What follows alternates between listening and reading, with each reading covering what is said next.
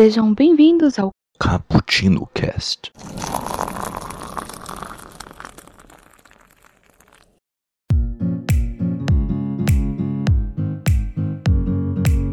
E aí galera que adora uma cafeína, estamos aqui começando mais um Cappuccino Cast. Esse cappuccino que vem ao vivo para você. Sim, esse cappuccino que irá discutir pandemia e nosso estado mental, porque tá fácil para ninguém, não é mesmo? Então, vamos comentar sobre isso, sobre a nossa readaptação e muito mais. Aqui é o Kaique que passou uma tarde tomando um cafezinho, uh, apenas levantando um pouquinho assim a máscara, um pouquinho a máscara só. E estou aqui com os meus amigos. Michael, se apresente aí para a nossa audiência. Fala pessoal, aqui é o Michael Oliveira, tomando cafezinho com cloroquina, não. Excelente, por que não, né? Por que não? e aqui conosco também a Lê, se apresente. Oi, pessoal, eu sou a Lê, eu tô tomando meu café com álcool gel. Vou usar o mesmo, porque eu tô assim desde sempre, né, pra ver se dá uma brisa. E a gente aguenta lidar, né, com isolamento. Mas é isso que tem para hoje. álcool gel no meu café. Boa. E aqui com a gente também, Natália, se apresente. Alô, galera. É, aqui é a Natália. Eu tô tomando. Eu passei a tarde tomando um Irish Coffee, porque só com álcool pra aguentar essa parada, viu? Muito bom. Acho que tá todo mundo nessa dieta de álcool. E aqui nos visitando, o nosso visitante, um dos nossos visitantes mais queridos aqui, Luiz, se apresente para o nosso público ao vivo. E aí, pessoal, aqui quem fala é Luiz Eduardo da Vila Prudente, São Paulo. E, meu, hoje eu passei a tarde tomando café com Confúcio. E ele me falou uma frase que eu achei que faz muito sentido para os dias de hoje. Ele falou para mim que hoje o homem joga sua saúde fora para conseguir dinheiro, mas depois ele vai usar esse dinheiro para reconquistar a sua saúde. Ô, louco. Olha, o cara já chegou filosofando, entendeu? Desse jeito o negócio.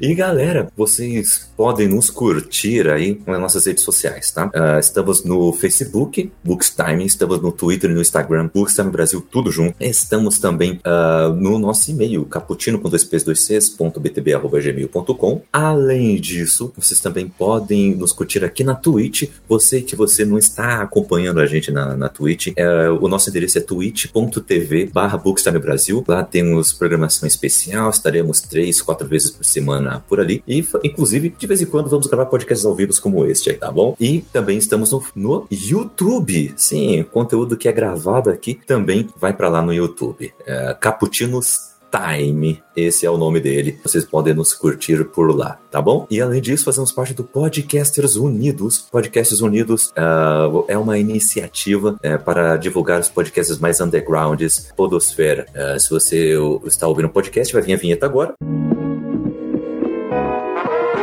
A iniciativa Podcasters Unidos foi criada com a ideia de divulgar podcasts menos conhecidos, aqueles que, apesar de undergrounds, têm muita qualidade tanto em entretenimento quanto em opinião, para que você tenha a chance de conhecer novas vozes que movimentam essa rede. Entre no Instagram, arroba Podcasters Unidos agora mesmo. É só escolher e dar o play. Galera, então vamos lá para a nossa pauta, pois a pandemia do coronavírus pegou a todos de surpresa. Nunca tivemos uma experiência como essa de ter que deixar nossa rotina tão habitual e trancar, nos trancar em casa pela necessidade de, de uma quarentena. Por ser um vírus sem remédio ou vacina eficazes, com alta taxa de mortalidade, a primeira coisa que começa a se abalar mediante uma situação como essa é o nosso emocional. Medo, ansiedade se tornaram o maior dos aliados de acordo com a população, afinal é um vírus sem data prevista de ser extinguido. E além disso, o, o futuro se torna incerto, né? Que hora que vai reabrir o comércio? Que hora que eu volto a trabalhar? Eu vou voltar a trabalhar? Esse tipo de questionamento é atual, é pertinente. Pessoas perderam seus trabalhos por causa do fechamento das empresas, de comércios. Muita gente teve sua base praticamente arrancada debaixo dos pés. Isso causou pânico e muitos problemas emocionais. Pensando sobre isso, meus amigos, como é que foi para vocês esse baque? Como foi para vocês ter que é, mudar toda a sua rotina? Como foi aquele começo de quarentena? Uh, vocês estavam trabalhando, não estavam trabalhando? É, estavam com faculdade a todo vapor ou não estavam? Como é que foi essa mudança de rotina para vocês? Começando com, contigo, Mike. Então, Kaique, eu não mudei muito a minha rotina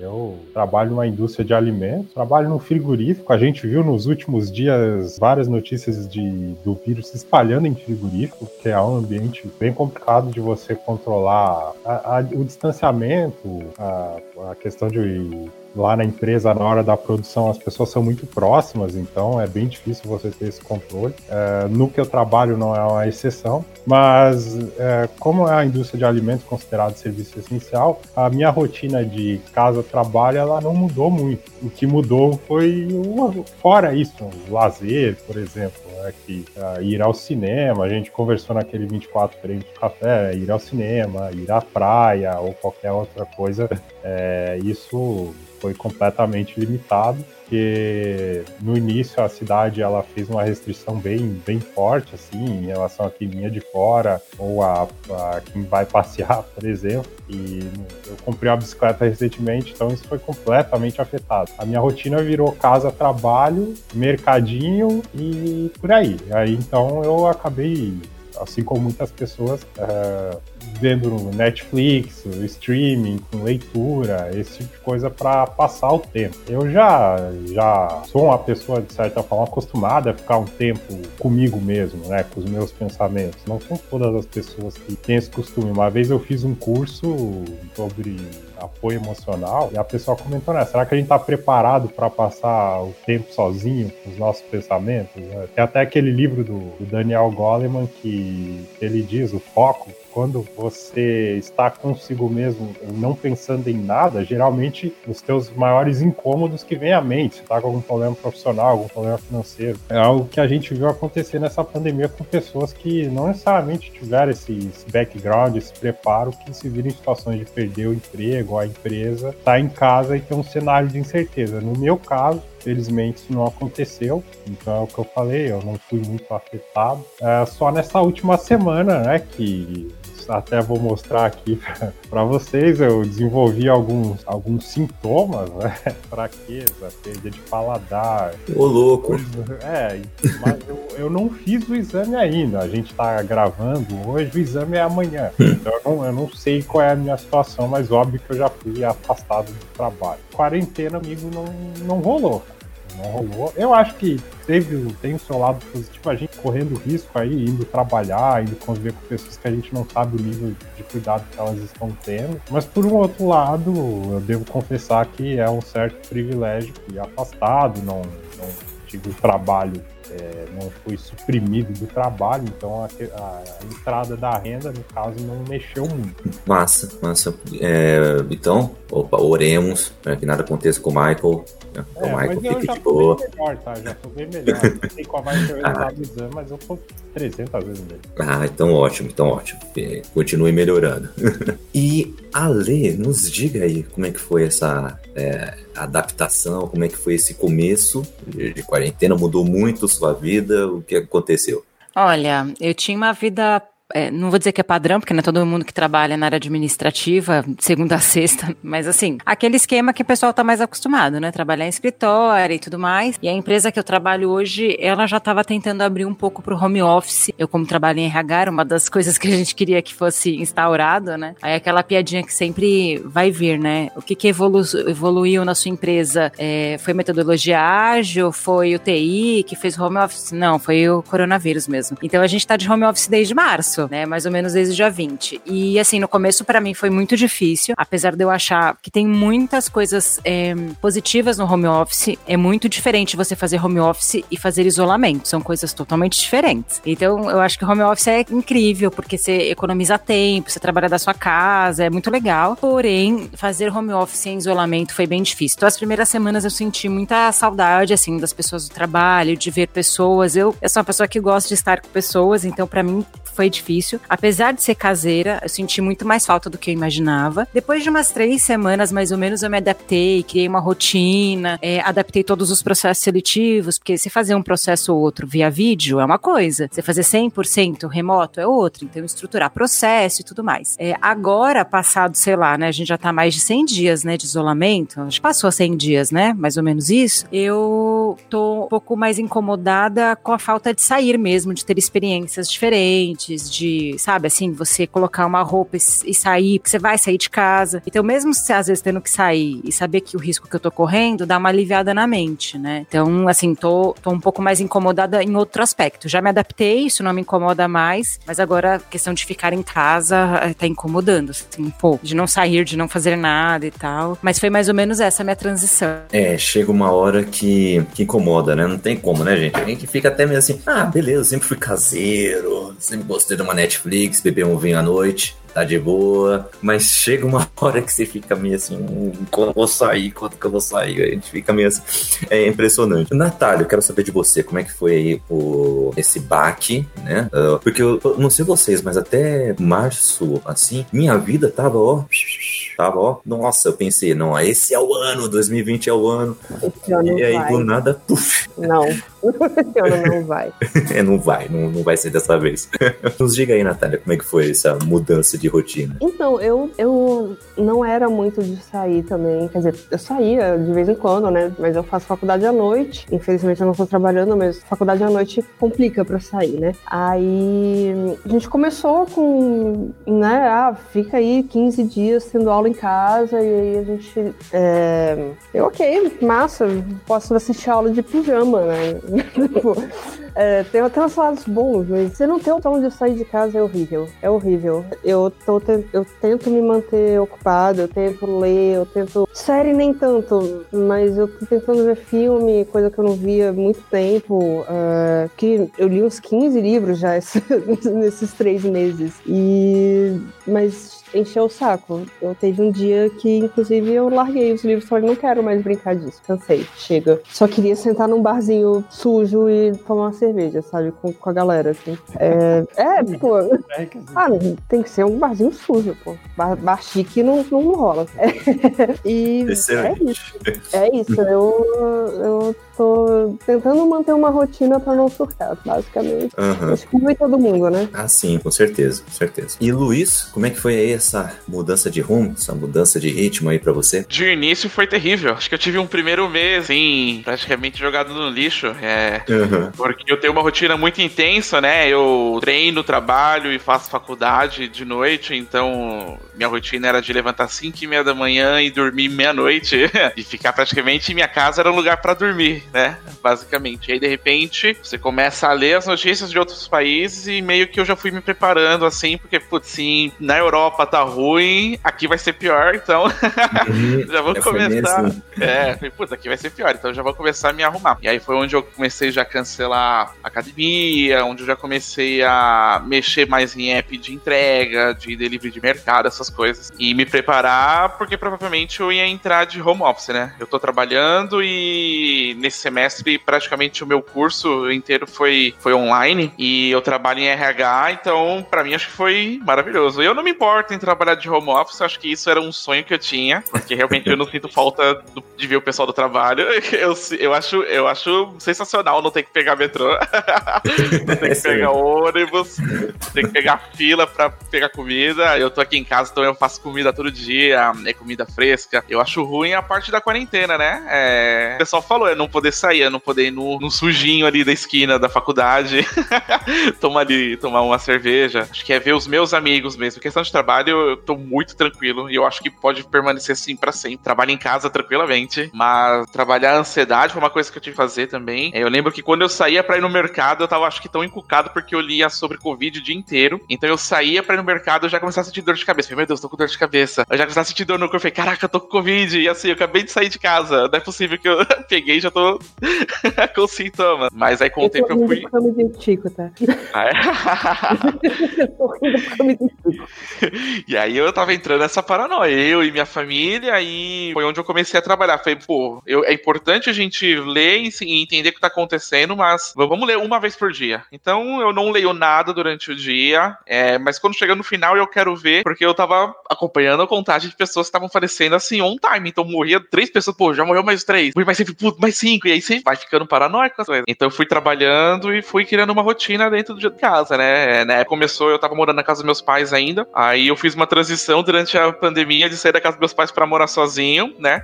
claro que eu contava tudo isso, eu não tinha mais como voltar atrás, porque eu já tinha assinado o contrato, então já era. Então, a maior parte da quarentena eu passei sozinho aqui em casa e acho que foi muito difícil. Tinha uma solidão terrível. Eu fazia chamada de vídeo com alguns amigos da faculdade, assim, todos os dias, ficava uma, duas horas com o celular assim, e eu acho que foi o que me deu uma força bem grande. Mas hoje eu tô tranquilo, já acho que eu já me habituei. Sinto falta do treino, sinto falta de lutar. Acho que eu, eu luto Muay Thai e é uma das quebrações que eu mais sinto falta. De chutar um, um saco de, de, areia. Sei, pô, pai, eu tô sentindo falta de dar um chute num saco de areia, viu? Isso, isso é interessante porque eu lembro que quando eu trabalhava no, no outro projeto, era bem mais estressante do que o que eu faço. Quando eu saía de lá, duas vezes por semana, ia no Muay Thai, dava lá o, o jab direto, joelhada, uhum. um monte de coisa. E quando eu saía de lá, os problemas da empresa eles ficavam desse tamanho. Ficava tudo normal, tudo de boa, você desestressava ali, aprendia uma arte nova. E eu, eu também sinto falta disso. Eu ia aprender a fazer capoeira, eu ia voltar pro Muay Thai, ia fazer várias coisas esse ano e foi tudo pro buraco, né? E, e o, uma coisa interessante que todo mundo falou aí, que é ruim estar em casa, né? O pior ainda é você ver as outras pessoas já saindo, né? Como se tudo tivesse normal. A aderência da, da quarentena, de que é grave, de que a pandemia ela tá diminuindo a cada dia, e a gente ali, né, cumprindo as coisas, mas esse fique em casa já foi bem mais forte. Eu acho que é, ver o pessoal saindo aqui no Brasil não é tão frustrante do que você vê que lá fora as pessoas já estão voltando a viver mais ou menos normalmente. E a gente fica pensando, velho, aqui no Brasil não acontece, não vai acontecer nunca. A gente vai ficar é, assim pra sempre. A gente já entrou na pandemia depois, e a forma como a gente está tratando a aspecto geral, assim, vamos ah, o Brasil ele tem uma personalidade, né? Uma pessoa. A forma como esse Brasil está tratando, ele vai chegar, igual o economista Eduardo Moreira falou, no final da festa. Vai chegar a hora que os acordos já tiverem feitos, a hora que já estiver acabando os doces ali. Então, a gente vai sofrer um bom bocado ali na frente. É, às vezes, às vezes eu acho que eu sou uma das únicas 50 pessoas que ainda estão na quarentena. Pior que é mesmo. Não, não, eu acho que a meta, a meta do, do Brasil, né, como se fosse, falando como se fosse uma pessoa, a meta do Brasil é ser expulso de todos os outros países. É, é mais ou menos isso. É um isolacionismo é, voluntário e ao mesmo tempo compulsório, obrigatório tudo mais, né? É assim, ó, tipo, o Brasil é o segundo, né? O primeiro vem os Estados Unidos. A coisa é você barrar, ou bloquear, ou restringir qualquer coisa em relação aos Estados Unidos. Os Estados Unidos é os Estados Unidos. Países podem ser acusados de incoerência em relação a restringir Brasil, não restringir Estados Unidos, mas é os Estados Unidos. Agora, o Brasil, ele não tem esse capital. Exatamente, exatamente. E assim, é, galera, o, a quarentena aí, então, e o seu estado emocional, falando um pouco mais sobre isso, é, ficar em casa é sempre uma boa, mas tem gente que sonha com uma sexta-feira simplesmente para poder se dormir, aproveitar o tempo que passa fora do lar quando está trabalhando. Mas quando isso se torna uma obrigação, você percebe cansativo, né? Ficar só em casa, né? E eu queria saber de vocês o seguinte: é, quando agora, agora a gente falou um pouco como foi nossa adaptação lá no começo, né? Mas agora, como é que tá? Vocês estão também é, é, com, correndo pela, pelas paredes? Como é que tá o emocional de vocês aí? Que assim, eu parece que as coisas estão cada vez com um efeito mais dobrado em mim, sabe? É uma frustração no, no trabalho, se que era um nível 10 virou um nível 50, sei lá, sabe? É, as coisas estão, parece que estão com mais peso pra cima de mim. Eu fico achando que, putz, agora eu vou ficar em casa, sem, sem emprego, sem nada, e eu não sei mais o que fazer, porque o momento todo é instável, sabe? Aí no dia seguinte, não, tá tudo certo, agora, agora vai dar bem, agora vai dar bom, tamo aí melhorando, tamo melhorando. Sabe, as coisas é, ficam de uma maneira é, que eu, eu não sei direito para onde, pra onde ir, sabe? E então eu tô vendo, tô ficando um pouco mais abalado. Agora, nesse momento assim, ah, nessas últimas semanas, tô começando a ficar um pouco mais uh, deprimido, talvez. Não sei. Uh, é, tá começando a me abalar um pouco. Mas e antes eu tava mais de boa, sabe? Tava mais. Não, se melhorar coisa só lá em setembro, tá tudo bem, gente. Até lá a gente chega bem, a gente sobrevive. É, agora eu já tô meio assim, caramba, será que a gente chega em setembro?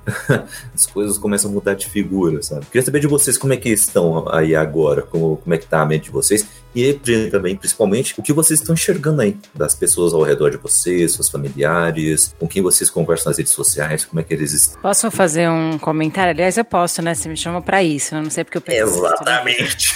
É, vou falar uma coisa que é assim, gente. O Brasil não é, acho que, o segundo ou terceiro lugar com mais depressão do mundo de graça. Existe uma razão bem simples, que é justamente essa sensação que você tem, né, Kaique? Que é, é instabilidade. É assim, não, eu não tô aqui pra ficar falando de política, né? A ideia é falar de mente, mas não tem como não falar uma coisa com a outra. Se você tá num lugar, tá tendo uma pandemia, você tá em isolamento, mas você se sente seguro que o seu líder, ou o governo, ou as pessoas estão cuidando, você fala assim, nossa, legal, a gente vai passar por essa junto, vamos lá, tal. Agora, se você tá num lugar onde cada hora é um problema diferente, é, economicamente falando, o negócio tá indo de mal a pior, e ainda com uma pandemia, se você não ficar deprimido, aí realmente eu vou achar que tem algo de errado com você. Se realmente ficar feliz, né? Não tem como. Ou você vai ficar ansioso ou você vai ficar deprimido. E eu, hoje, olhando pro cenário, é, é, talvez no começo as pessoas estivessem mais otimistas, falando, não, vai dar certo, daqui um mês, mais ou menos. Eu lembro que quando começou tudo, eu falei, nossa, a quarentena, 20, 40 dias, ou quarentena era um tempo, e a gente achando que assim, ia durar umas duas semanas. Quando na verdade a gente já tá 100 dias e a tendência, assim, eu hoje não me vejo sentando num restaurante, num cinema, ou academia nunca, né? É normal. Mas assim, em qualquer outro lugar até o final do ano, né? Eu não me vejo fazendo isso. E isso é muito, assim, falando sério, é muito deprimente. Você parar a sua vida e você não poder criar planos, você não poder pensar em metas. É, é assim, é deprimente. E isso, assim, a gente tá falando de um grupo que aqui estamos todo mundo mais ou menos bem. É, conseguimos tocar a faculdade tudo mais. É, né?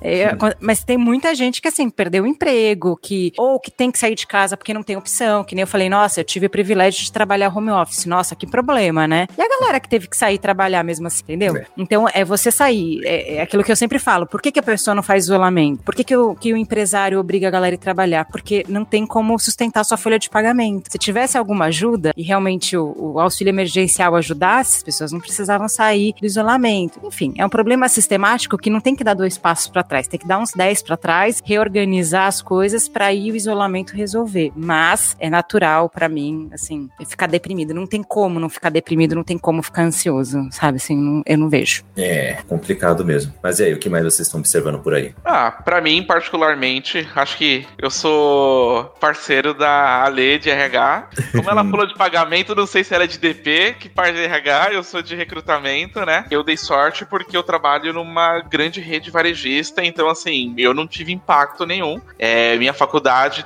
colocou uma plataforma super ok para ter as aulas, então cerne a minha vida, minha vida não parou. Continuei trabalhando da mesma forma, eu já não trabalhava de forma presencial assim com um candidato. Eu acho que só perpetuou o meu trabalho e melhorou muita coisa com relação a isso e, e trabalho e faculdade. Então eu acho que eu sou privilegiado porque tive opção e tive ferramentas para trabalhar tranquilamente em casa. Não tinha que me preocupar, ah, será que vai ter desligamento da minha área? Falei assim, não, sempre, sempre teve muita tranquilidade com relação a isso. Então, para mim, eu acho que foi um pouco mais tranquilo. Eu fico mais assim por conta da quarentena, por ver pessoas ao meu redor tá saindo, que tá fazendo churrasco, que tá fazendo festa, né? Eu acho que para mim foi um pouco mais tensa a questão da pandemia, porque eu perdi uma pessoa da família de Covid e foi assim, algo muito inesperado, foi muito rápido. Então, eu, pelo menos, como eu já tinha um cuidado muito grande, acho que depois disso só redobrou. Tanto é que assim, para mim, academia, restaurante, só depois que meus pais estiverem vacinados. Enquanto minha família não estiver vacinada, eu não volto a lugar nenhum, assim, a frequentar lugar nenhum. Para mim, o impacto emocional que, que eu tive, assim, foi tenso demais. Então, não tenho motivo para ansiedade de sair de casa. Eu tô bem aqui, tô tranquilo, tô feliz, não tem por que sair correndo, não. Saquei, saquei. E Michael e Natália, como é que vocês têm observado aí? Como é que vocês estão nesse momento aí? É, é o que eu falei, eu sou um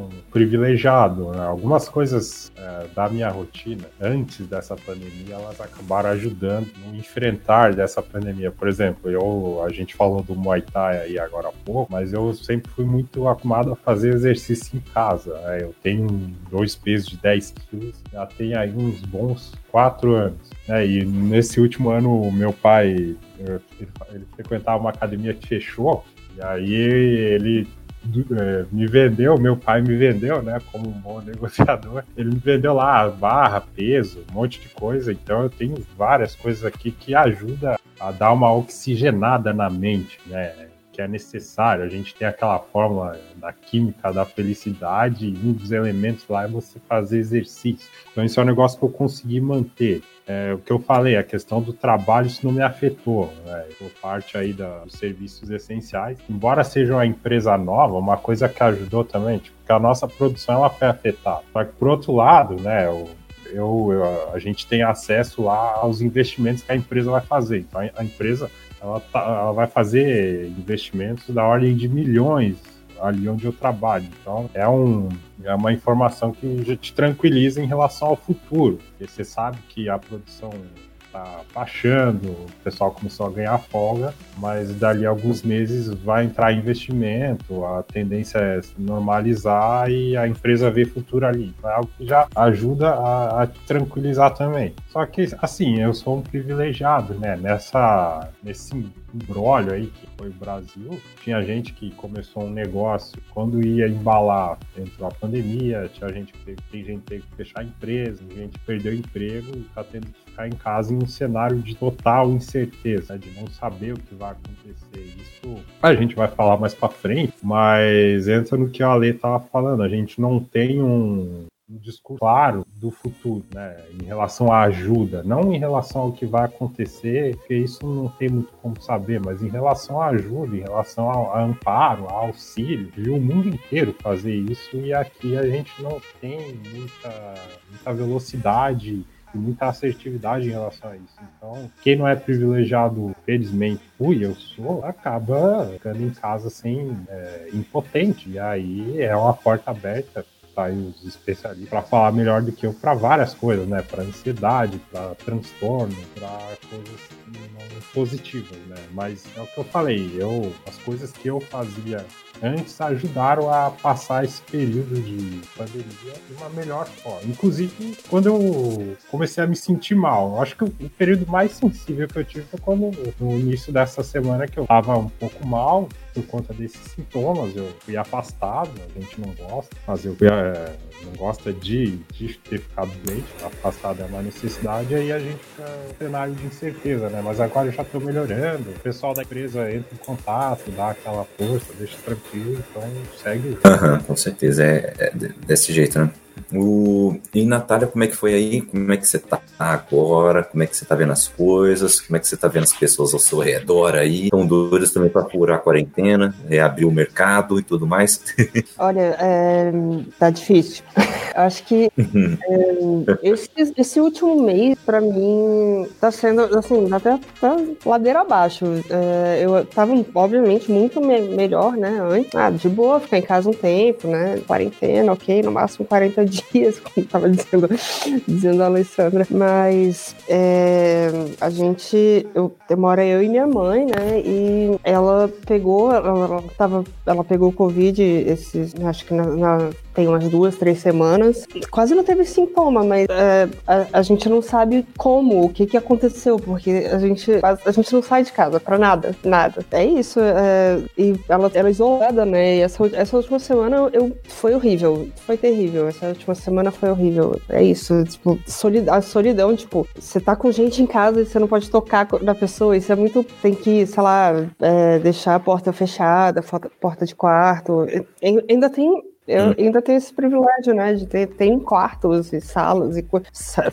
Eu moro numa mansão, mas é, tem espaços pra gente ficar separados, né? É, isso é bom, mas quando é forçado, é, pelo amor de Deus, é horrível. Eu hoje eu tô ah, um pouquinho mais hoje, né? Hoje, no dia de hoje, eu tô mais aliviada um pouco, mas eu tô com vontade de furar a quarentena já. Se eu quero, quero ver um amigo, quero ver alguém, sabe? Tipo, pô, vem, vem pra cá, vamos. Uhum senta no sofá, eu sento no outro, vamos tomar uma cerveja, sabe? Ou no café, ou um chá, qualquer coisa. Só, só preciso ver gente que não seja as pessoas de sempre. É, né? Eu acho que uma coisa que a gente provou muito, é, e infelizmente foi nesse período, é que tinha muita aquela coisa de gente que se achava antissocial, né? Que achava assim, ó, não preciso ter contato com ninguém, não, não preciso viver em grupo, eu não preciso me encontrar com meus amigos, meus amigos o tempo todo, eu não preciso nada disso, não. Pra quê, né? Só que aí, né? Você estar sem poder ter um, um poder de escolha, simplesmente, já te deixa já assim, já te deixa abalado, já te fica, você já fica com saudades uh, destas coisas que antes você desprezava, né? É impressionante. Se eu soubesse que ia rolar isso do jeito que foi, eu teria ido para bloco de carnaval, eu teria ido para todos os shows que tiveram aqui em Brasília, eu teria feito de tudo, mas eu, eu tava já com a ansiedade atacada, porque, enfim, faculdade, a vida é, é, a vida. E aí eu falo, não, não vou sair agora, vou ficar de boa em casa, né? Me cuidando, e aí agora eu não aguento tipo, agora você vai ter que ficar em casa se cuidando, porque senão você pode morrer, é isso. É. Eu, eu acho que dá pra fazer um paralelo, por exemplo, com comida. Eu acho que enquanto a gente pode comer qualquer coisa, ah, não sinto falta de comer açúcar no leite, mas de repente se passa nutricionista, a partir de hoje você não pode mais comer açúcar. Você, meu Deus, eu preciso comer açúcar refinado, não vou morrer. Sabe, eu preciso comer chocolate. É não, você nunca comeu, mas de repente não pode, por uma questão de saúde. Não, agora eu quero comer. Agora eu quero. Agora eu quero. eu acho que tem isso. A restrição desperta desejo na gente, assim, sabe? Quando de repente você poder escolher uma coisa, né? Igual a Nath falou. Quando você pode escolher, quero ir no show. Ah, vou no show só no outubro, tá tudo bem. Eu não ia em show nenhum, mas de repente surgiu uma pandemia. Puta, agora eu quero ir no show, sei lá, do bar da esquina ali do Zé. É isso. É pior que é assim.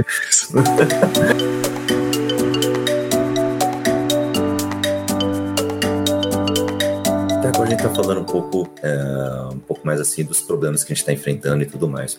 Agora vamos tentar é, passar aí um metiolate né, nessa, nessa ferida, vamos tentar passar um band-aid nisso aí. Quais são as melhores maneiras da gente poder se manter é, com a saúde mental em dia, né? Uh, quais conselhos que vocês é, viram que funcionaram com vocês, ou quais conselhos que até não funcionaram com vocês, mas funcionaram com outras pessoas ao redor, e seria legal compartilhar. O que, que vocês estão vendo aí de, de maneiras, uh, dicas, conselhos uh, de quem está conseguindo manter o, um pouco de sanidade nesses períodos, ou algo do tipo. É, o que vocês têm aí para nos dizer? Olha, eu vou falar uma coisa que para mim é o que vai te ajudar a ter controle do seu estado emocional, que é fazer terapia. Fora disso, vai de acordo com que as suas possibilidades, uma vez que terapia às vezes não é acessível para todos. Mas muitas coisas podem ser terapêuticas, na verdade, não é só a sessão de terapia. Mas se você pode, faça, porque essa é a minha recomendação. Como isso envolve investimento, às vezes, de dinheiro, né? Às vezes tem alguns psicólogos que atendem de forma pro bono e tudo mais, grupos de apoio, é você ter equilíbrio, né? Tem muita gente, eu falo que tem vários perfis nesse isolamento. Tem o perfil do cara que vai assistir todas as lives, ler todos os livros, aí ele vai surtar porque ele vai ficar estafado. Vai ter aquela pessoa que não vai ter energia para nada, que vai ficar deprimida, tem aquela pessoa que vai comer demais porque tá muito ansiosa. Então nada disso vai te ajudar. O equilíbrio é importante você ir sentindo e se conhecendo. Então assim, poxa, eu vou estudar tudo que eu não estudei os últimos 10 anos só porque eu tô em isolamento? Não, faz um planejamento. O que, que você tem que estudar? O que, que tinha para sua meta que era importante para você investir de formação acadêmica? Era um curso de inglês? Então põe ali na sua estrutura. Você tá desempregado, não tá conseguindo manter uma rotina? Mantém, mantenha uma rotina. Quantas horas que eu vou procurar emprego? Quantas horas eu vou ter de lazer? Eu acho que o equilíbrio na rotina e ter rotina faz com que a gente fique é, é, mais equilibrado. Eu gosto de explicar sempre por quê. Por que a rotina é importante na nossa vida, né? É porque ela traz segurança. Você sabe o que, que vai acontecer. Por que, que a gente tem sábado, domingo, segunda, sexta? Por que, é importante para a sociedade ter esses dias? Porque isso traz segurança emocional pra gente. Então, se eu sei, poxa, eu tô procurando emprego, eu tô trabalhando, eu vou trabalhar de segunda a sexta, tantas horas, eu vou me exercitar três vezes na semana, vou comer três vezes ao dia, isso me traz segurança, isso me traz conforto. Então, para mim, ajuda muito, mas eu recomendo também, como psicóloga, crie uma rotina, mesmo que você tá dentro de casa. Tenta fazer alguma coisa. E também não se culpe se te, tiver dias que você não deu conta. E vai ter dias que vai estar tá mais difícil mesmo, né? Não vamos romantizar também, porque a gente não é robô. Mas é importante. Aí vai, vai, vai de cada um. Se você curte fazer exercício que nem os meninos, curte fazer Muay Thai, vai fazer Muay Thai. Se você é da galera da yoga, faz yoga. Se você é a galera do Netflix, assiste Netflix mas com equilíbrio, viu, Kaique? Porque o que eu tenho percebido com o isolamento é justamente a galera tendo uma tendência assim, quem bebia, beber muito, quem comer, comia, já comia bem, já comia demais, quem já tinha uma tendência a, a depressão, ficando muito deprimido, quem era muito ansioso. É como você falou lá no início, eu tô percebendo que uma coisinha que me irritava antes, agora essa mesma coisinha, ela tem uma proporção muito grande. E de fato a gente só consegue ter equilíbrio quando a gente se percebe. Não sei se fez sentido, mas para mim funciona bem, sabe? E não ficar habitolado nas redes sociais vendo notícia de coronavírus, que isso não vai te ajudar. A gente já sabe o que a gente tem que fazer, a gente já sabe que o Brasil tá uma bosta e, enfim, a gente já sabe disso. Não precisa ficar lendo notícia. Eu acho que assim, como a Ale falou, acho que faz muito sentido. Também tem a questão da cobrança. Eu acho que você não precisa aprender uma língua nova todos os dias. Acho que você não precisa fazer milhões de cursos online, cursos gratuitos. É... E eu acho que você tem que permitir ser apenas um ser humano que não dá conta passar pela pandemia aprendendo sempre coisas novas. Eu acho que, meu, parte a gente não conseguir manter um condicionamento físico legal, acho que faz parte você estar cansado. Pô, hoje eu não, não quero fazer curso, tô de saco cheio de fazer inglês. Acho que faz parte. Eu acho que isso é importante. É, é importante também você viver o hoje. A, a, ansiedade, ele te traz muito pensamentos no futuro, né? Acho que a ansiedade, ele te faz pensar que eu queria, porque eu ia fazer isso, ia fazer aquilo. Eu acho que parte você também trabalhar um pouco essa questão da cobrança e tentar viver hoje. O que, que eu posso fazer hoje? Por isso que a rotina, ela é importante. Ele te traz previsibilidade, te traz pro agora. Que é uma coisa importante porque a gente fica confortável vivendo uma situação previsível. É, eu acho que outra coisa também que é importante ressaltar é que como o isolamento, ele, te, ele potencializa outros gatilhos. Porque de repente eu não tenho a satisfação emocional de ver os meus amigos na faculdade, pô, eu vou comer carboidrato, porque carboidrato me traz felicidade na hora. Então, pô, vou comer pizza todo dia, vou comer lanche todo dia, vou comer açúcar todo dia, porque são coisas que traz satisfação pra gente, né? Acho que é ter um pouco da sensibilidade de você perceber, puta, tô comendo pizza todo dia, pô, algo não está bem. Porque eu comia antes. Se você comia antes, talvez algo já não estivesse bem antes, porque você já estava comendo muito. Mas acho que é, é, ter essa sensibilidade também de perceber, pô, estou saindo fora do meu equilíbrio, o que está acontecendo, né? E aí vamos trabalhar essa questão, vamos ver o agora. Uhum. É interessante isso, né? É, às vezes a gente se apega a coisas que nos fazem um bem imediato, né? E aí fica, e fica naquilo, e fica. É, é impressionante mesmo. É, é porque a gente vive numa sociedade hoje que, que a gente aprende desde pequeno que eu preciso ter satisfações imediatas. Redes sociais é isso. É. Netflix é. é isso, porque Netflix você tem uma série, ele disponibiliza 15 episódios hoje e, pô, eu vou assistir hoje. Eu vou passar 15 horas na Netflix assistindo porque eu quero ter a satisfação de terminar hoje. Não quero passar 15 finais de semana assistindo, eu quero hoje. A gente vive num contexto social imediatista que a gente tá tentando perpetuar esse modo de viver dentro de casa. É verdade. É verdade. Cara, é bem isso. E, e vocês acham que teremos mais viciadas e viciadas depois de acabar essa quarentena, né? Com tudo abrindo, voltando ao novo normal. É um nome que eu não gosto também, né? Mas é o que tá sendo mais nomeado. Mas vocês acham que vamos ter muitos vícios novos ou vícios antigos potencializados por causa dessa, uh, dessa uh, nossos novos hábitos, ou, analisando por outro lado, vocês acham que aquelas, aquelas manias de limpeza,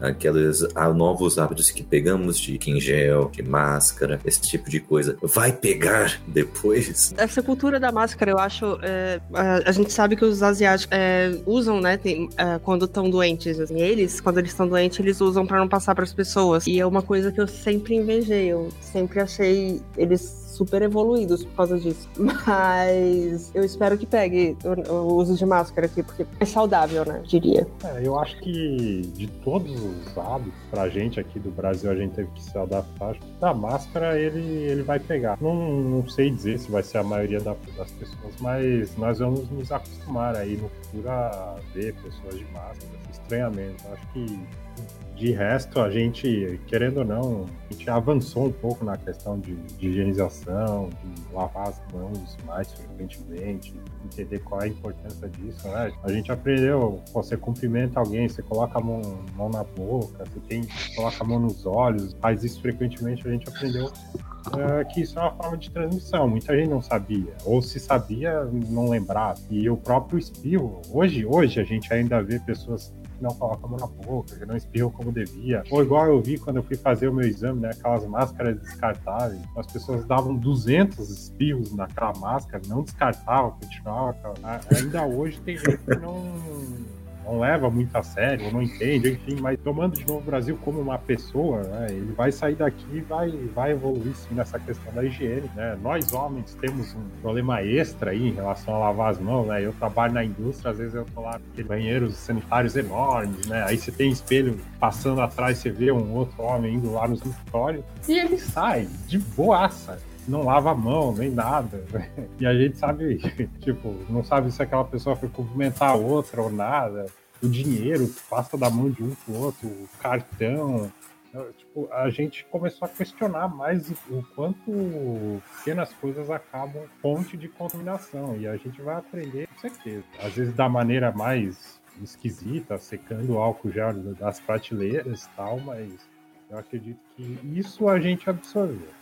É, a única certeza, Michael, que eu tenho é que a gente vai sair com a mão mais limpa. Porque de resto, Kaique, não dá para colocar todo mundo num buraco, né? Assim, falar, ai, vai ter mais uh, gente assim, gente assada. Vai ter pessoas que super se reencontraram com o isolamento, que reavaliaram coisas. Eu não tenho aquela visão romantizada que o isolamento veio para melhorar as pessoas, não, viu? Como tem uns coaches por aí que estão falando que, né, o isolamento hum. veio aí pra você ser mais forte. Mas, fica aí a crítica. Mas, tem, tem pessoas que, sim, que vão rever a forma de consumo, eu acredito acredito muito nisso. Acho que a nossa forma de consumir coisas vai mudar, a nossa ida a lugares públicos vai mudar por conta da higiene. É, e vai ter pessoas que vão usar mais droga, vão sair da, do, do, do, isolamento, sei lá, até no pezinho ali ou dois pezinhos no alcoolismo. É, que eu, isso eu vejo real, realmente está crescendo muito, mas não dá para falar todo mundo vai, sabe assim? Eu acho que é muita coisa, todo mundo é muita coisa. Então vai ter aquelas pessoas que, por exemplo, acho que uma mudança de comportamento que eu posso dizer que eu vejo mudando é a valorização da educação à distância para ensino não regular, que eu não recomendo isso, tá? Ensino fundamental e médio não dá para ser é, à distância, mas outros cursos, cursos livres, pós-graduação, a, a, complementar a sua formação, EAD ainda tinha muito preconceito. Eu sempre fui muito da linha que o, o aluno, quando ele é mais velho, mais maduro, ele tem total condição de estudar de casa, mas isso ainda tinha muito preconceito, né? As pessoas não valorizavam. Uma pessoa que tinha uma pós-graduação EAD, uma pós-graduação presencial, o presencial era melhor. Pô, depende. Se você é um aluno parasita que não faz porra nenhuma na sala, não teve o mesmo efeito. Então eu acho, né, minha humilde opinião, desculpa o palavrão, não sabia nem saiu, mas tudo bem. Mas assim, é, eu acho que isso vai ter uma diferença grande porque as pessoas perceberam que dá para você produzir de casa, o home office, testa essa palavra, mas ok, trabalhar de casa é, é uma realidade. Agora, falar que todo mundo saiu melhor do isolamento, que todo mundo saiu mais alcoólatra, eu acho que não. Acho que vai ter gente ali, gente lá, vai ter a mistura. Mas sairemos lavando mais a mão, né? Não vou lavar mais a mão. E não vamos encostar no amiguinho tanto, né? Na fila. É. Vamos ter um espaço. Eu gosto também. Gostou dessa hum. linha. Boa, boa. Eu, eu acho.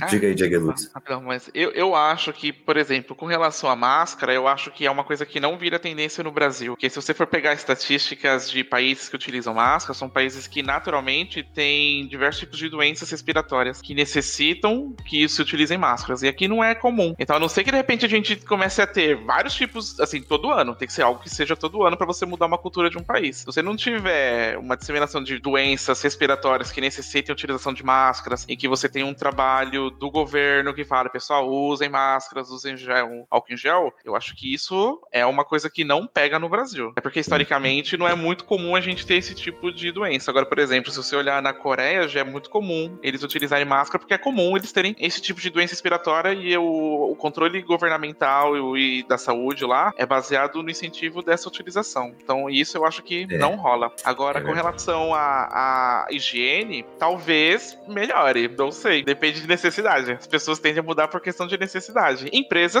muito provavelmente a gente tem uma mudança de empresa, porque vigilância sanitária vai pegar muito em cima com relação à higienização, à limpeza, a essas coisas. Mas eu acho que socialmente eu acho difícil. Eu acredito que assim que o pessoal falou assim, pessoal, acabou a quarentena, todo mundo livre, eu acho que volta a mesma coisa. Nossa. Eu não, não vejo que teremos grandes mudanças assim. Uma coisa que eu venho acompanhando em questão de estatística é o aumento de consumo de álcool pelas pessoas. Parou uhum. demais o número de pessoas comprando álcool pela internet, é consumo de drogas, consumo de açúcar, com transtornos alimentares, outros tipos de transtornos mentais. Então, provavelmente, ao que indica, nós teremos aumento desse tipo de coisa. Mas uma mudança social com relação a isso, eu sinceramente não vejo algo nesse tipo. É, uhum. tinha, tinha, bastante no. Eu lembro que tinha essa. bastante quando começou né, a pandemia, ter essas mudanças, ou de, de, elevar a sociedade brasileira de alguma mas depois que foi se arrastando a situação, né?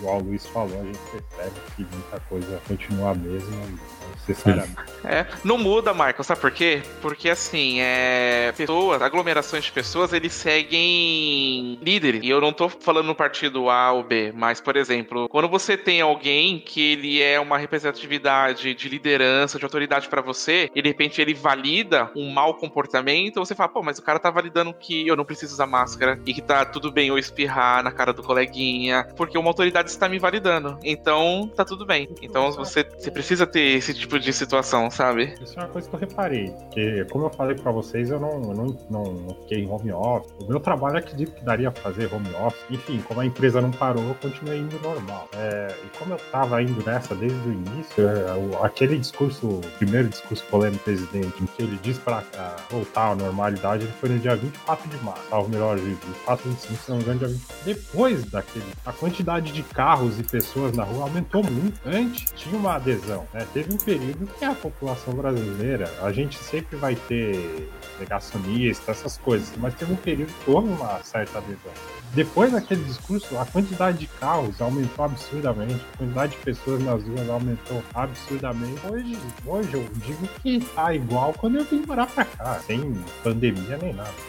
Uhum. E agora, galera, gostaria de separar aqui um momentinho no meio desse cast é, para a gente fazer aqui uma interação com a galera que está aqui comentando no nosso chat. Vamos é, responder essa galerinha que está aí é, acompanhando o nosso conteúdo. Uh, vamos ver, começando aqui com um comentário daqui, Bispo. São parentes do coronavírus tem alta taxa de contágio, por isso problema, mas não uma alta taxa de mortalidade. Sim, é, realmente o problema está no contágio, como isso pode ser é, é mais mortalidade é pior é, em grupos de risco, né? E infelizmente todo mundo aqui interage com grupos de risco, então esse pode ser um, um problema ainda maior também, né? Mas é bem ressaltado. Além, deixa eu ver aqui, tem a galera mandando um salve aqui pra gente. Por exemplo, tem aqui a Andresa Delgado mandando um salve pra gente. Tem aqui Hermínio mandando um salve. Salve. Kel aqui falando com a gente. Primeiro ela foi ela, né? Salve, eu não tenho, eu não sinto falta de gente, não. Essa é a Raquel. Uh...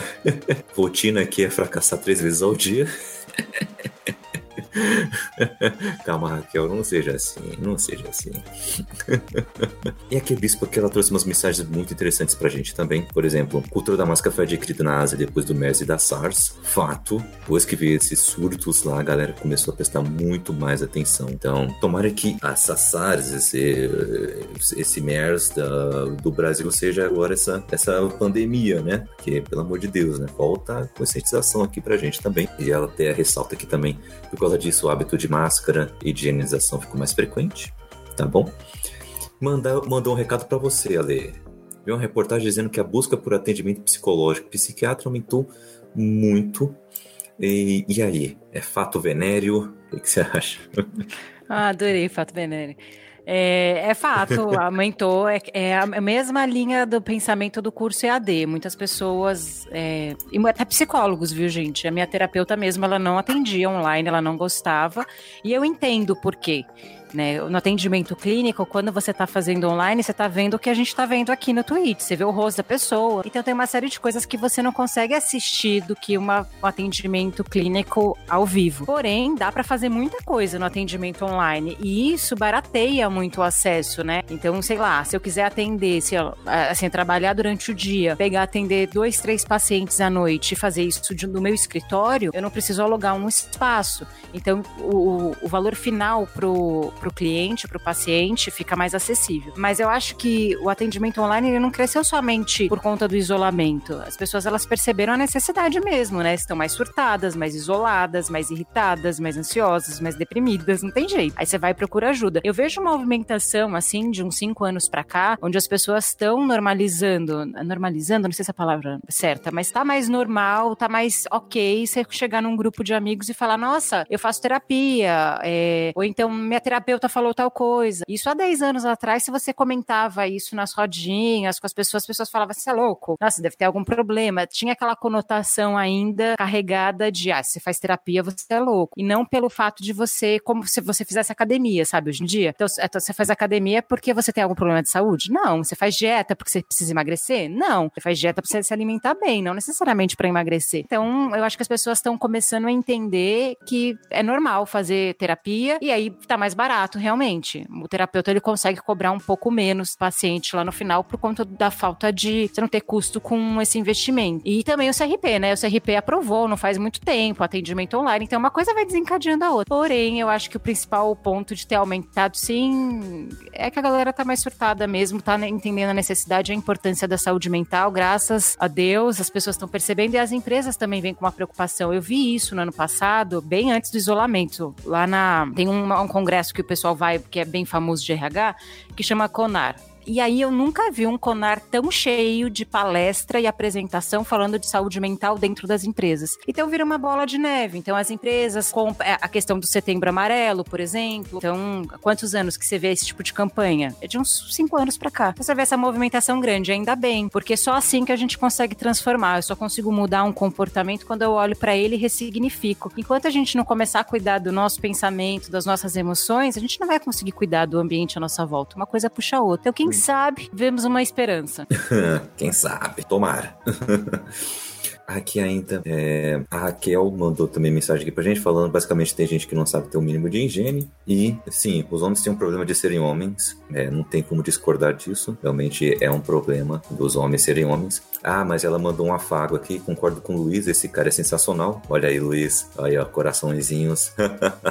Temos Podcasters Unidos, mandando aí a sua hashtag. Sigam lá, galera, vão lá no Instagram, Podcasters Unidos, vão descobrir muito podcast legal lá. E falaram aqui que a Lê fala bonito, que é uma beleza. Olha aí, grande Alessandra, recebendo seus fãs aqui no chat também. Eu queria uh, saber de vocês agora, é, o que vocês estão aí modificando na sua rotina e que vocês acham que a partir de agora vai virar rotina de vez mesmo. Mesmo quando já tiver vacina, mesmo quando já uh, tivermos em um mundo mais tranquilo, né? Que pelo menos essa onda da pandemia tenha passado e sua onda e suas várias outras ondas consequentes. O, quais hábitos vocês acham que vão ser agora readquiridos? Quais coisas vocês acham que vão virar agora algo normal e corriqueiro para vocês? A, a Lei, inclusive, já falou uma coisa que é interessante, que quem sabe terapia, inclusive, seja algo que seja mais normatizado para as pessoas, não seja uma coisa de outro mundo, de um bicho de sete cabeças, né? E tomara que seja isso mesmo. A galera precisa ter um,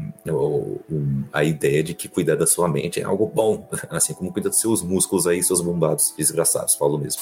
Mas, vamos lá. Galera, quais hábitos aí vocês acham que vai pegar, hein? Quem quer começar? Eu acho que principalmente a questão da valorização das pessoas que realmente importam pra gente. A gente vai começar a valorizar mais aquela, aquele amigo que é amigo mesmo, sabe? Eu acho que quem gosta da. Quem tem uma família legal e gosta com a família, acho que vai começar a passar um pouco mais de tempo com a família. Eu acho que a gente vai começar a valorizar um pouco mais as pequenas coisas, assim. Pelo menos eu, acho que é uma das coisas que eu mais sinto falta é de abraçar alguém. Dar um abraço no Ai, meu que pai. bonitinho, Luiz. Achei fofo. Você achou que mudar? Eu queria ter essa visão bonitinha sua. Eu acho, eu acho que é uma das coisas que vai mudar um pouco. Eu acho que de repente a gente começa a mudar alguns comportamentos mais políticos. Eu acho que a gente é, é muito política, né? Eu acho que de repente a gente acaba pensando em network como um dar lá, né, uma troca, uma troca de conhecimento. Acho que eu me disponibilizo para uma pessoa esperando que ela me dê outra coisa. Talvez a gente acabe mudando um pouco essa questão de relacionamento. Acho que relacionamento com família, eu acho que a, que a, a a publicidade, mas a saúde mental, divulgação de saúde mental, eu acho que vai ser uma coisa que vai ser mais divulgado, vai ser mais disseminado, principalmente por relação das empresas. E as empresas estão de olho nisso porque eles sabem que eles vão perder mão de obra por conta de depressão, por conta de ansiedade, de síndrome do pânico. Então eu vejo uma mudança com relação a isso. Já vem acontecendo. A minha, a minha empresa fez uma coisa que nunca fez na história, que foi levar um psicólogo para fazer uma roda de terapia com o pessoal e de Hum. promover isso durante um período. E sensacional. Isso de forma online. O psicólogo, ele veio, ele fez uma roda e foi uma coisa super massa que ele acabou fazendo. Então eu acho que é uma das principais mudanças. Que legal, que legal, olha aí. Tá, tomara que seja assim mesmo.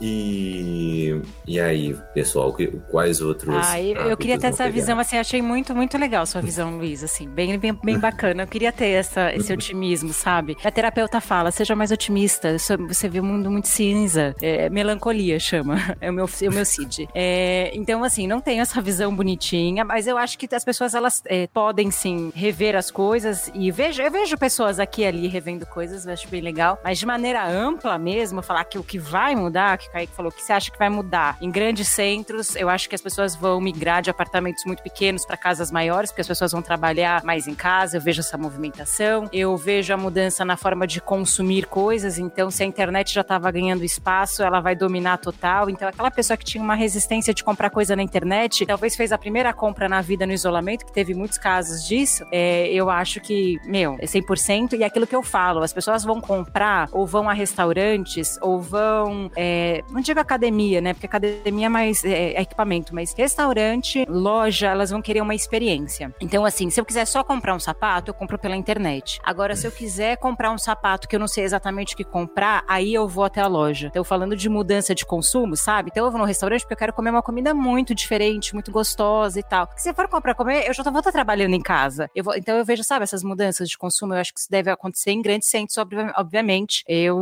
né, a gente tem que lembrar que a gente vive num país extremamente desigual. Então, eu tô falando muito da realidade da galera que tem trampo administrativo e tal. Porque eu, eu, eu, no começo do isolamento, eu tinha uma visão assim, gente, eu vou dividir com vocês, tá? Eu falava assim, nossa, meu, assim, vai ser bem difícil, mas quem sabe, né? A gente não se une mais, a gente fica mais próximos das pessoas. Ah, Né? gente pensou isso aí no. É, não tava sozinha? Ai, obrigada. Porque eu tava assim, muito não. É, às vezes tem que piorar muito pra melhorar. Vamos desconstruir para construir. E não, não acho agora. É, não, eu acho que eu acho que tem razão. É, por exemplo, mas por exemplo, o que eu disse é que não que a gente vai sair abraçando árvore. mas eu acho que a gente vai chegar a valorizar as Não, pessoas. eu nem que- achei isso, tá, Lu? Nem Ah, achei tá, isso, de não, verdade. beleza. Não é isso que eu achei, não. Mas eu também, assim, no começo tava muito mais animada do que eu tô hoje. Eu- eu digo muito de- isso por conta- mudanças, né, de, de consumo e tal. Mas aí a gente vê quando reabre shopping a galera lá fazendo fila. Tipo, que, que, que- qual a necessidade de ir em shopping no meio dessa crise toda, né? As pessoas elas não, não, não têm uma experiência muito refletida. Então, na primeira oportunidade, vai lá e continua a mesma coisa. E, e o pessoal que trabalha em shopping fala que o movimento nas lojas não aumentou. É, eles não estão vendendo mais. As pessoas só Uhum. estão indo pro shopping pra ir. É, só pra ir. Porque quem, quem precisa comprar alguma coisa, compra realmente em casa. Eles entregam tudo hoje em dia. Exato. É, E a gente viu, eu, eu tinha antes, né, mas se intensificou esse serviço de entrega dos próprios supermercados. Sim, nossa, eu nunca tinha feito compra online.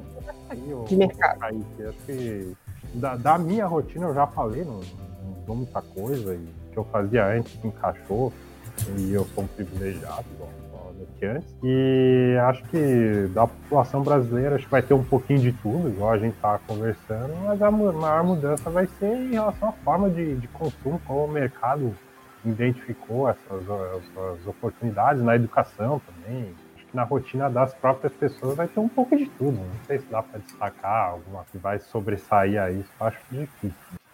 Sim, sim.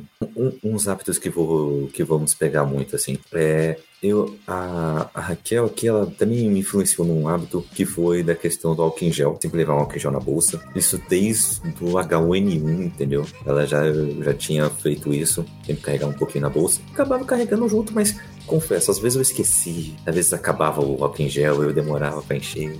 Agora até parece que eu vou deixar acabar assim, né? E deixar vazio aquele pote. Agora mudou um pouco as coisas, né? É, e além disso, cuidados com o sistema imunológico vai acontecer muito, né? É, é que é tudo que é vitamina, que, é, uh, que são alimentos que melhoram o nosso sistema imunológico. Eu já tô prevendo já, assim, ó, as vendas desses, desses produtos, né? Porque vai todo mundo querer ter essa certa, esse certo sistema imunológico, né? Mais, mais firme, mais forte, né? E além disso, vocês têm aí o hábito também de lavar as suas compras? passar aquele paninho linha sanitária, ou de álcool em gel, de álcool 70%, sei lá o que mais. É, fazer tipo uma câmera de esterilização, sabe?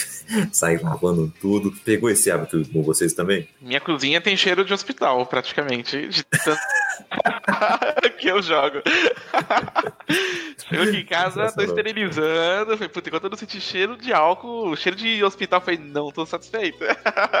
Mas é, se a gente parar pra pensar, eu acho que é saudável, né? A gente lavar as coisas, mesmo sem pandemia, Sim. porque o mercado é a coisa mais suja que tem, assim, as pessoas passam a mão e, e, e deixam as coisas nos lugares. Eu acho que deveria ser natural a gente lavar já, mas é, é esquisito. É, obviamente, ninguém fazia, né? Uhum. Hoje, eu acho. Hoje, quando chega qualquer coisa em casa, já, tem, é, já, já recebo com um pote de álcool na mão, porque. É assim. é, é aquilo, Kaique. Eu nunca achei que em 2020 eu ia estar lavando um saco de batata palha, entendeu? Mas a gente faz coisas que, né, a gente não espera. A vida é essa caixinha de surpresas, né? Maravilhoso. Sim. Mas a Nath tá certo. O certo era além lavar. A gente sempre deveria lavar. A gente nunca deveria tomar refrigerante na lata, porque é nojento, passa rato ali, não sei o que passa. Mentira, não sei se passa rato. Mas o certo seria limpar tudo. Mas quem tem tempo de fazer isso? Aí eu acho que você vai falando que vai mudar. Vão ter empresas, talvez os processos do mercado vai ter que mudar, entendeu? Eu, eu acho que vai ter coisas aí. Uh, que foi, Nath? Não devem inventar uma máquina de lavar compras, não? Uma máquina de lavar produtos. Né? Certeza. gente, vamos inventar essa máquina? Acho que já Nossa, dá pra gente fazer aqui, ó. Já foi um brainstorm inventando a máquina. Temos algum engenheiro aí entre nós? É, opa, tem algum engenheiro aí no chat, por favor, comentem. É, se tiver algum engenheiro, alguém que manja de é. marketing digital também que vai precisar, já coloca ah, nos comentários aí. Nossa, ó, visão além do alcance agora. Mas, mas assim, gente, já existe já uma máquina parecida. Desculpem. Tem, eu acho que ela na Ásia. Não sei se agora se é Japão ou é China. Na China? Na Coreia. Na China, na Coreia tem uma máquina que a pessoa sai uhum. do metrô, quando ela entra, que você passa, eles soltam. É, bem. Uma paradinha assim que ele te tira todas as infecções e as bactérias. Nossa. Eu vi um, uma máquina que era tipo, sabe aquela esteira de supermercado? Uh, você bota lá as compras e ele vem. Então, era algo assim, só que ele limpava, era. Agora eu não lembro de se era raio ultravioleta, sei lá, um, um trem assim, bem, bem moderno, assim. Um, mal saía alguma coisa diferente dele. E, e ele simplesmente já higienizava tudo, assim, meu. É, você passava ali, você esperava lá uns, uns segundos e você botava no, na sua caixinha, no seu carrinho de compra e pronto, você saía, sabe? Um de compra, barato. Queremos. Será que tem no AliExpress? Estamos de olho. Vai chegar no Natal, né? Mas fazer o quê? Talvez na Amazon, Amazon talvez tenha. Amazon tem tudo. Amazon tem tudo, é impressionante. Tudo no planeta tem lá. Amazon patrocina nós. Patrocina. Vai virar o Cappuccino Prime Video. Cappuccino Prime Casts. Um dia deu um problema no equipamento lá na empresa, a gente. Ah, tá faltando tal peça. Aí o, chegou o técnico, ó, na, na Amazon tem. Ele Olha aí. Ontem eu comprei pilha pra, pra uma máquina fotográfica na Amazon. Nossa, tá vendo? Tem tudo, tem tudo. Olha aqui, que Bispo aqui no, no nosso chat está falando, máquinas para higienização já existem pelo menos em nível industrial, mas já foi desenvolvido um robô que faz limpeza com raios UV. Olha aí, gente, eu não estava tão afastado da verdade assim. Olha só, o, o, próximo passo é isso estar em nível comercial, entendeu? Ser portátil o negócio. Aí pronto, acabou. É, vai ser comercializado mais do que PlayStation e iPhone. Mas Vamos lá. é, Uma outra coisa também que é importante a gente lembrar é que é, nos nossos cuidados, é, cuidados mentais que a gente estava falando aqui também, é de que temos que ter um hábito não nos cobrarmos demais, né? Temos um hábito de é, não é pensar sempre que tudo é catástrofe, que tudo é tragédia, sabe? O, e por motivos práticos, sabe? Motivo número um, sempre tem uma tragédia pior do que a tragédia que você tá passando, sabe? É, do número dois, ah, não chegou o fim da sua jornada ainda, minha amiga. Tem muita água a passar debaixo dessa ponte aí, tem muita coisa para rolar ainda, e a temporada não acabou, vai vir uma nova temporada aí, você pode dar uma, uma volta por cima e vá. E, e, terceiro, você não tá sozinho nesse mundo, você não tá em, em The Last of Us, nem The Last of Us tem, tem tão pouca gente assim. É, você não tá em Eu Sou a Lenda, entendeu? E até em Eu Sou a Lenda tem uns vampirinhos bacanas. E, gente, não vamos ficar isolados, não vamos ser ilhas, né? vamos se juntar, vamos uh, ser continente em vez de querer sermos uh, ilhas, né, ou arpélagos, né? A gente pode fazer muito mais juntos, né? Se conversarmos, a, nos abrirmos, né? E até tem uma coisa que é legal a gente falar também, que tem gente que, caramba, se eu me abrir, eu vou ser uma pessoa fraca se eu me abrir, eu vou ser, uh, eu vou mostrar quem eu sou de verdade e vou afastar as pessoas. Ou se eu me abrir, quem que vai se importar? Ninguém se importa, sabe? A vida não é assim, gente. Sempre tem pessoas que se importam e às vezes você tá julgando que tal pessoa não se importa, mas na verdade ela se importa mais do que se pensava, sabe? E, e assim, tem. Eh, se você acha que mesmo assim tem pessoas ali que não vão te entender, tem canais responsáveis para fazer esse tipo de, de trabalho, para fazer esse tipo de tratamento. Então vamos Uh, não vamos abaixar a cabeça, vamos simplesmente dar um Google uh, né, para a situação melhorar. Né? Além disso, que outros toques vocês gostariam de, de relembrar aqui, dar força para essa galera? Ah, gente, eu achei que vocês iam falar, eu vou falar de novo, porque acho que eu tô falando demais. Eu vou falar mais um pouco, porque Por favor, me convidou para falar. Às vezes, eu vou falar um negócio que, assim, parênteses, tá? Às vezes no meu próprio podcast eu pergunto para minha parceira, para Fernanda, posso fazer um comentário? Aí eu comecei a parar de fazer isso. Ou então eu faço e faço a mesma piada, né? O meu podcast eu posso falar o que eu quiser. Mas falando sério, eu gravei essa semana com uma colega nossa. É, na verdade, colega não, eu sou tipo, sou fã dela. Que chama Mariana com Y. Depois vocês procurem aí. A Mari, ela é um morologista, um morologo. Ah, eu nunca sei falar o nome dela. Bom que ela não tá ouvindo, que não vou passar vergonha. Mas ela cuida do bom humor das pessoas. E eu sou uma pessoa que, para lidar com o meu humor, eu acordo muito mal-humorada e tudo mais. É tudo um processo, não sei o quê. E aí ela ensinou um negócio que, cara, de verdade, faz diferença. Que você pode escolher um pouco do seu humor. Você consegue ter o controle disso, de fazer boas escolhas. Então, você acordou de manhã, percebe que de manhã é um dia mais, um horário mais difícil, então se, né, faz o café gostoso, come um negócio gostoso que você gosta e tudo mais, para você se, como é que pode dizer, ter um, um afago ali e você fazer boas escolhas no seu humor. E você tem mais controle do que você pode. Então, se a gente consegue ter um controle do nosso próprio humor, a gente consegue ter controle de um monte de coisa e fazer boas escolhas, né? Então, dentro da situação, escolher uma, algo mais positivo do que algo negativo, escolher a, a solidariedade em vez de é, a individualidade, em vez de ser competitivo, escolher a, ser colaborativo, né? Porque tem espaço para todo mundo. Então são escolhas. Mas é aquilo, né, Kaique? Talvez a pessoa que realmente precisa ouvir isso, ela não vai estar tá aqui ouvindo a gente. Às vezes eu tenho a sensação, quem precisa ouvir essas coisas não está ouvindo o podcast, não está assistindo a live do cara que está falando isso, é, não está de repente. É, sabe aquela, aquela história? A pessoa que realmente precisa fazer isolamento, ele não está assistindo, como é que fala? A, a live do Atila, entendeu? Quem tá uhum. assistindo a live do Lartla é fã dele e sabe, e, tá fazendo já isolamento. Então, às vezes, eu tenho essa sensação, sabe, Kaique? Que. Uhum. Não sei se vocês concordam comigo também, pessoal, mas às vezes a pessoa que precisa ouvir, ela não vai estar tá aqui para ouvir, porque não é do nicho do, do podcast, ou da live, ou do palestrante, ou o que quer que seja. Então, mas assim, a gente tem que continuar tentando, por isso que estamos aqui, eu acredito nisso. Sem a pessoa estar uhum. tá no nicho, uma hora ela vai cair no, no seu podcast, no nosso podcast, vai ouvir aquilo que vai cala e de repente fazer ela mudar, né? Eu é, acho que por então, mais... eu também, Nath. Eu, eu acharia que por mais que a pessoa não esteja aqui, mas é importante a gente disseminar para os nossos ouvintes, porque eles vão cascatear para outras pessoas, né? Eu acho que a informação, a mudança, ele começa num pequeno grupo e esse grupo vai fazer micropolíticas dentro da sua, do seu contexto social. Então eu acho que os nossos ouvintes são muito importantes nesse momento de pandemia para poder espalhar uma palavra legal, sabe? De repente buscar é, incentivar um sentimento mais positivo numa outra pessoa que não tá no momento legal. E... Por isso que a gente sempre fala, compartilha. Às vezes você, para você não vai. Mas compartilha com seus amigos, né? Acho que faz toda a diferença aí. É, compartilha o Cappuccino Cast, pessoal. É muito importante o trabalho que esse pessoal faz aqui, é sensacional. Eu já conheço ele já faz um tempo.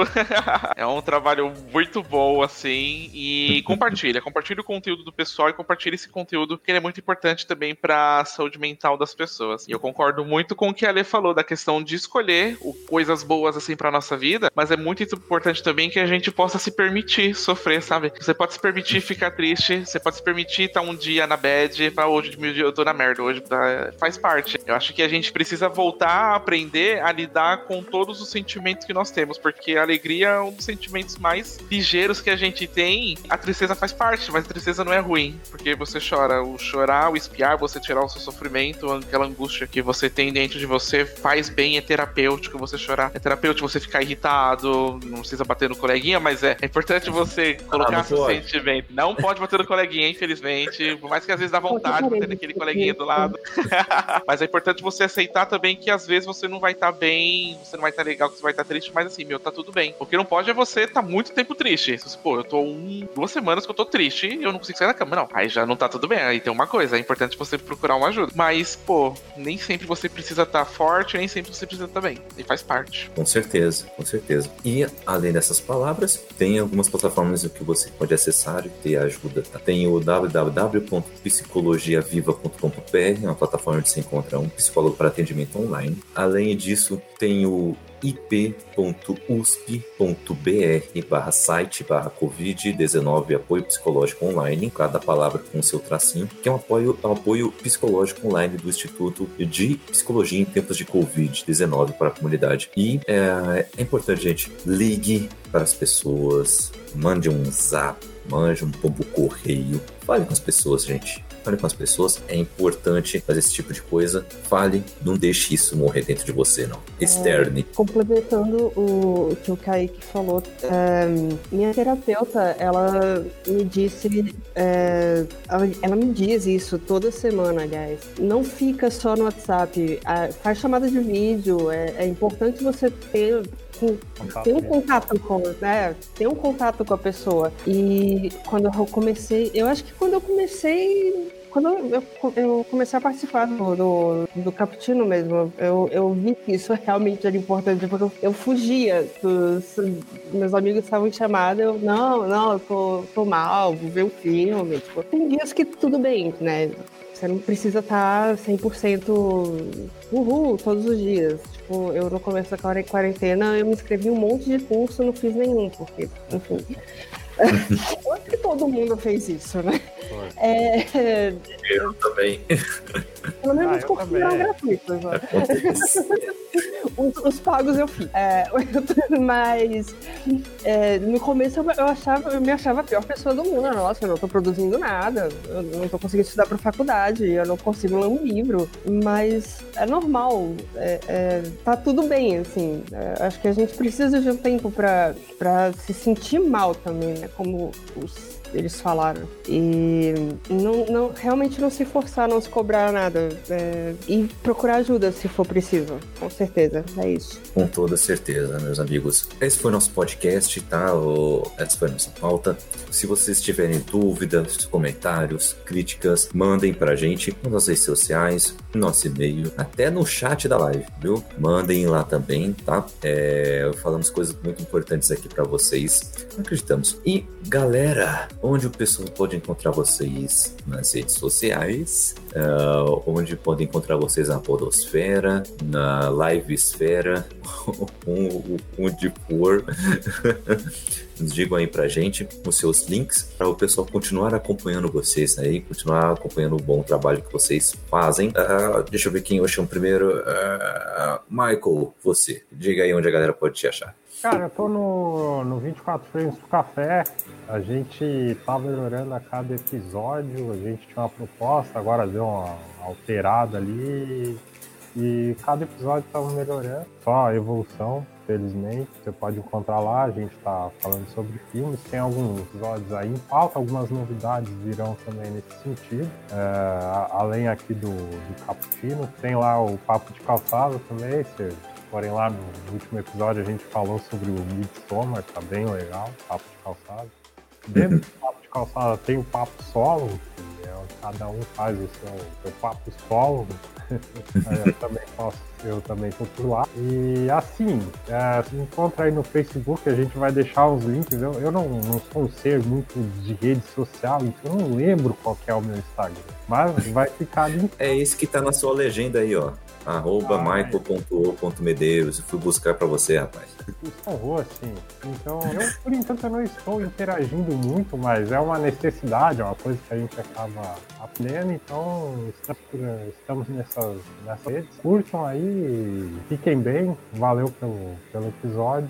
Um abraço e até. Tamo junto. Ale, onde a galera pode te achar aí nas redes sociais, nas podosferas e tudo mais. Então, é, eu tenho um podcast chamado Foca no Trabalho. Sai episódio toda segunda-feira, né? Porque segunda-feira é o dia mundial da busca por emprego. Então, a gente não fala só sobre isso, falamos sobre trabalho, carreira e bem crítico, de uma forma não romantizada, bem realista. Além do podcast que sai toda segunda-feira, tem um grupo do Telegram onde eu tiro dúvidas sobre currículo, entrevista, sabe essas coisas mais mais práticas, assim, que o pessoal tem bastante dúvida duas vezes por semana. É, e tem o meu Instagram, que eu faço conteúdos mais rápidos, tem uma interação mais rápida com o pessoal, que é a Ale Falsarela. É, e lá faz mais dicas, assim, mais do dia a dia mesmo, coisas mais rapidinhas, e dá para pegar bastante interação com o pessoal. Então, é, me seguem lá. E é isso. Show, show de bola. Luiz, onde a galera pode achar na Podosfera?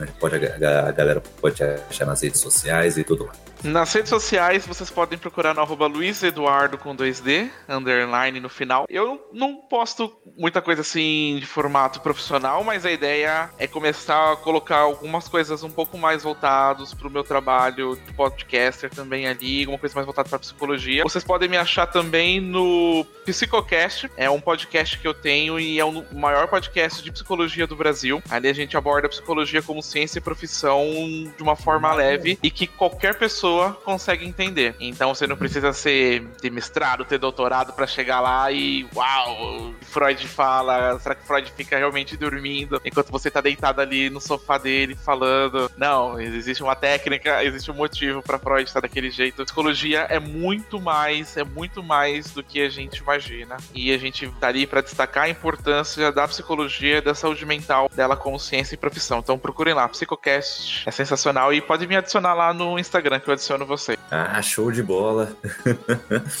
e Natália, onde a galera pode achar nas redes sociais e tudo mais? É, bom, é, Twitter, Instagram, é tudo igual, tudo que tá como tá aí na tela. E vai estar tá, é, o endereço aí embaixo, no, em algum lugar, na, na descrição. E se alguém se interessar, é Natália Rodrigues no Facebook. Eu já adianto que eu posto muita besteira, então uh, fica por conta e risco. faz parte, faz parte. Galera, eu estou aí no Twitter e no Instagram, arroba CKZKaique, como está aqui na. Ó, acertei, ó, aqui na tela. e também na descrição desse podcast. Além disso, estamos também aí com. Eu estou também no, no, no Goodreads, para trocar uma ideia sobre nossas leituras. E os, os livros que eu e a Raquel uh, escrevemos, esse, o link está aí na descrição. Escrevemos livros de suspense policial e ficção científica. Uh, fiquem de olho aí, espero que vocês gostem do, do conteúdo. Podem entrar em contato contato com a gente também para adquirir, tanto digital como físico. É, além disso, estamos aí no, num grupo do WhatsApp, Cappuccino Lovers. Então, só clicar no, no link que tá na descrição, é, que aí a gente é, bate um papo bacana sobre coisas aleatórias, tá? Além disso, é, deixa eu ver o que mais. Bom, Podcast Unidos já falei, Wakanda Streamers. Fazemos parte desse movimento, dessa iniciativa, o Wakanda Streamers, onde criadores de conteúdos negros, negras, negras estão aí produzindo seu conteúdinho desde uh, stream de jogos, desde de é, séries, falar sobre séries no YouTube, vai de podcasters, art designers, ilustradores, é, web designers, de tudo. A galera tá aí se juntando, fazendo um trabalho muito legal, um apoio bem bacana. Então o link está na descrição desse podcast e também desse canal da Twitch. e, e, é isso, galera. Uh, ficamos por aqui.